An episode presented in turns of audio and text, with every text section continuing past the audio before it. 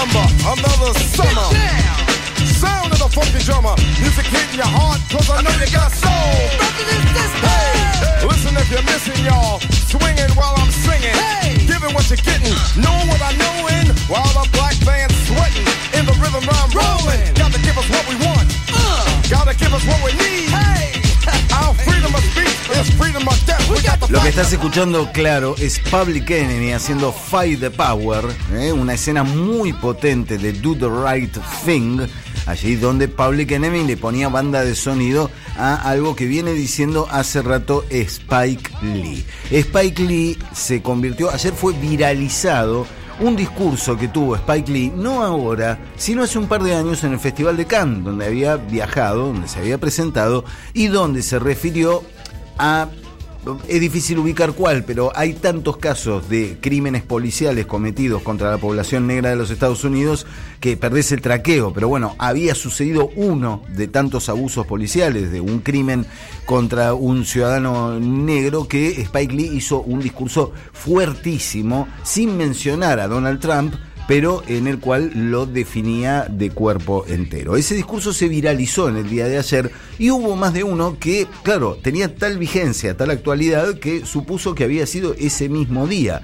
Eh, lo cual te da una idea de las cosas de lo poquito que avanzaron las libertades civiles en el tiempo transcurrido. Digo, Cuando hizo Malcolm X, o sea, hace como 30 años de esto. Y sí, Malcolm X, sí, es del 90. Malcolm bueno, X, mira. Exactamente. Y sigue si- pasando exactamente lo mismo. Toda la filmografía de Spike Lee, de un modo u otro, toca esta, esta situación. Pero eh, a caballo un poco de esta viralización y del hecho de que Estados Unidos está prendido fuego, de un modo que creo no hemos visto nunca, porque mm, quizá era habitual ver saqueos en, en algunas ciudades, en, ah, en Miami, por ahí, en algún quilombo, o, o los disturbios por la paliza a Rodney King, pero este incendio generalizado, esta desobediencia civil, yo decía el otro día que me recordaba el autismo de, de la Rúa, eh, llamando al estado de sitio, y lo primero que sucedió fue que se le llenó la Plaza de Mayo. Exacto. Bueno, un poco es lo que le pasó a Donald Trump en, en la conferencia de prensa de antenoche, ¿no? Cuando habló de hagamos, vamos a ganar, América grande, y, y- y voy a mandar a las tropas a la calle para, para poner orden, y lo primero que pasó fue que se redobló la presencia de la gente en las calles. Eh, Spike Lee, eh, en vista de este estado de las cosas y, y de la viralización de ese discurso, dio a conocer una cuenta de Twitter que, inauguró hace apenas un, un par de meses, en, en marzo de 2020, dice que la fecha de inicio de sus tuiteos, colgó un video que combina eh, escenas de la muerte de George Floyd, la ya tristemente célebre escena del policía con la rodilla en el cuello de, de George Floyd durante nueve minutos, ¿eh? de los cuales ayer contaba creo que Murano, la autopsia señaló que los últimos tres minutos ya estaba muerto, o sea, el tipo estuvo tres minutos con la rodilla en el cuello de una persona que había matado y ni siquiera se había dado cuenta de que ya la había matado. Eh, y las combinó con otro ciudadano que fue asesinado por la policía durante un arresto, Eric Garner, que fue en el año 2014, con una escena premonitoria, una escena que parece eh, en realidad parece como si filmara ahora un, un- un reenactment, ¿no? Una, una reconstrucción del hecho, que es la muerte de Radio Rahim en Do the Right Thing. Radio Rahim, recordemos, es el personaje, el negro grandote que está con el grabador escuchando música y que es en el final de la película cuando se desatan los disturbios que terminan con la destrucción de la pizzería de Sal. eh, es arrestado por la policía, le ponen un garrote en el cuello, lo ahorcan y lo matan.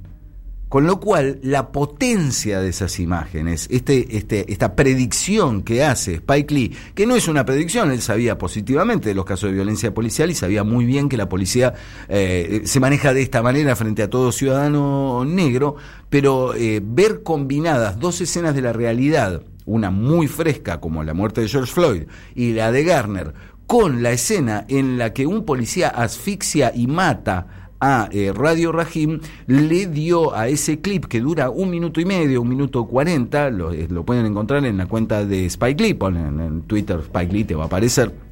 Eh, le dio un, mensaje político muy potente. No conforme con eso, Spike que viene, obviamente, aquel discurso de Kant fue contestado por, Donald Trump de manera igualmente destemplada, cosa que a Spike no le importó nada, porque a esta altura un tipo que le dice a Donald Trump, motherfucker, en una conferencia de prensa a la que asiste en medio de todo el mundo, te imaginarás que le importa más bien poco lo que le conteste Donald Trump.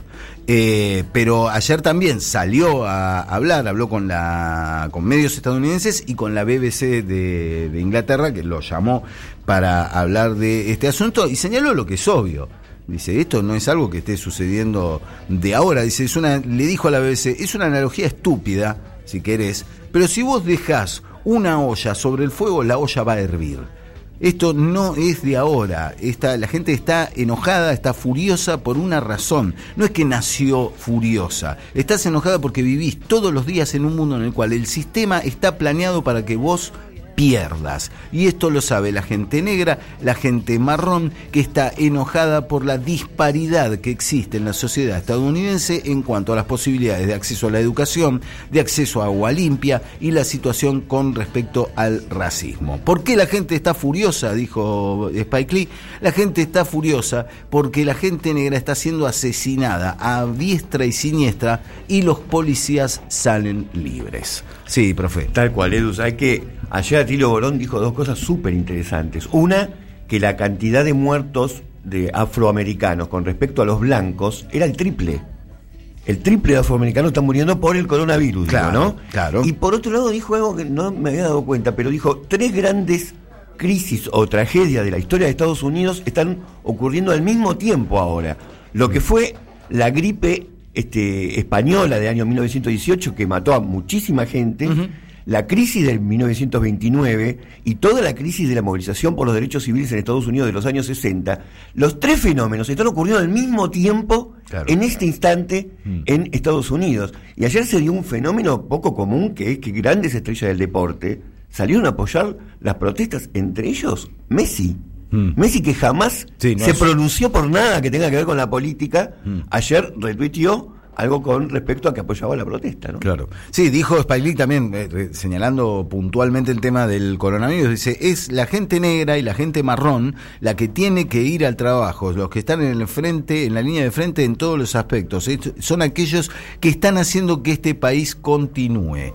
Dice, el racismo, dijo Spike Lee, está por todo el mundo. Es una pandemia global desde mucho antes del corona. Yo soy una persona muy espiritual y no creo, y creo, eh, no creo que sea una coincidencia que estas dos cosas estén sucediendo al mismo tiempo. Eh, Spike Lee repito, no es nuevo, es un tipo que desde siempre ha mostrado eh, que no tiene pelos en la lengua para decir estas cosas, pero viene sosteniendo un enfrentamiento muy claro con Donald Trump, ¿no? El tipo al cual, sin decir su nombre, simplemente dice el motherfucker que está ocupando la Casa Blanca. Hay que tener cojones, ¿no? Sobre todo siendo negro. Está bien, sos Spike Lee. Eh, pero bueno, pero Malcolm X era Malcolm X y le pegaron un tiro. Y Martin Luther King era Martin Luther King y le pegaron un tiro. Entonces, eh, digo, en, momentos en los que tenés un presidente de los Estados Unidos diciendo, voy a sacar las tropas a la calle para restaurar la ley y el orden, eh, por más que seas Spike Lee, tenés que tener cojones para seguir levantando la voz y seguir gritando en un país que aparentemente, aparentemente, parece estar acompañando estos reclamos. Porque después nunca sabés. ¿no? Digo, acá tenemos una continuidad de un reclamo social que se puede atemperar más o menos de acuerdo a los tiempos y a la situación socioeconómica. ¿no? Podemos establecer una línea histórica. De, Estados Unidos, recordemos, Trump no cambió 180 grados cuando llegó al gobierno. No, Trump es esto. Votaron esto, ¿no? Claro. Votaron esto. Digamos, es, digamos que tiene acompañamiento, pareciera que no hay duda. Mm. Lo que pasa es que 40 millones de desocupados era justamente lo que Trump iba a evitar que ocurra. Ahí está el punto débil de él. Mm. Sí, Hay, que, hay que ver a quién le echa la culpa a la, gente. Sí, seguro. Seguro. No, ahora bueno, tenés el chivo expiatorio más clásico, mm. ¿no? Que es, bueno, ahora la, pandemia, ¿no? y la, detención económica, que es cierta, pero que... Tuvo, tuvo un Zoom con los gobernadores de Estados Unidos, le dijo, ustedes son unos flojitos. Sí. Ustedes son unos flojitos. Y, los, y varios gobernadores le contestaron, nosotros apoyamos la protesta. Eh. O sea, Estamos hablando de una crisis bastante poco usual para Es nosotros. muy poco usual. Sí. Sí, no, no, es abso- absolutamente inusual. No, claramente los- lo, lo- lo que está sucediendo en Estados Unidos por un lado y en gente que tenemos mucho más cerca, Sí. ¿no? que es en Brasil, donde compartimos una frontera porosa, una frontera donde hay un tránsito permanente y por lo tanto lo vuelve aún más preocupante. ¿no? El accionar absolutamente irracional y, y- y Irresponsa- irresponsable de, de- de- de Bolsonaro. Pero son dos casos que me parece de, de un- de una rotundísima demostración de qué pasa cuando, eh, eh, cu- cuando juega para el bando de la anticuarentena. Por eso nos llama tanto la atención. Mirá si estuviera. Macri acá, que no es una ucronía, podría haber pasado tranquilamente. Mirá si estuviera Macri y Burlich. Claro. Bueno, no te lo están diciendo claramente. La posición de Bullrich, que es el referente principal hoy del PRO. ¿No? Sí, Digo, presidente del partido. Presidente Rodríguez. Larreta pre- está como jefe de gobierno en un distrito importantísimo. eh, pero bueno, pero parece jugar en otra liga, esto que decimos Sí, siempre, sí. aparecen juntitos, sentados, trabajando mancon- mancomunadamente. Pero el discurso, el discurso es el de Patricia Bullrich. Como decimos lo de Trump. Mm. Digo, Trump llegó a la Casa Blanca claramente diciendo lo que pensaba. Bueno, lo que piensa el PRO lo está expresando Patricia Bullrich, no Rodríguez Larreta. Me parece a mí, que no soy un analista político, pero, Sí, sí, pero pero bueno, bueno. trato de estar un poco algo, Se quiere oxigenar. un poco quiero oxigenar. Lo de la oxigenación, muchachos, me parece va a tener que seguir esperando.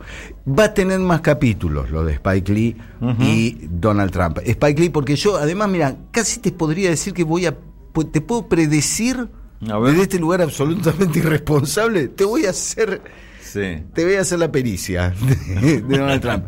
Spike Lee está estrenando el próximo 12 de junio en Netflix una, una nueva película, The Five Bloods, que eh, pone el foco en un, eh, una unidad del ejército de negros.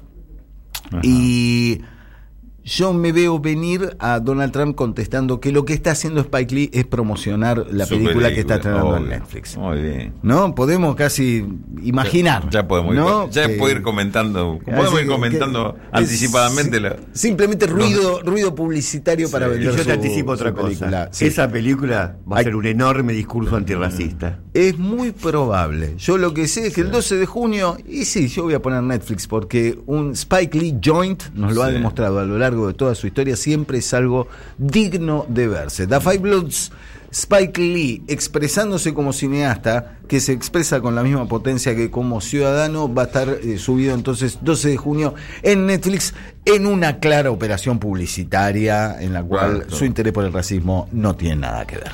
Las 10 horas 33 minutos estamos en AM530 haciendo siempre es hoy.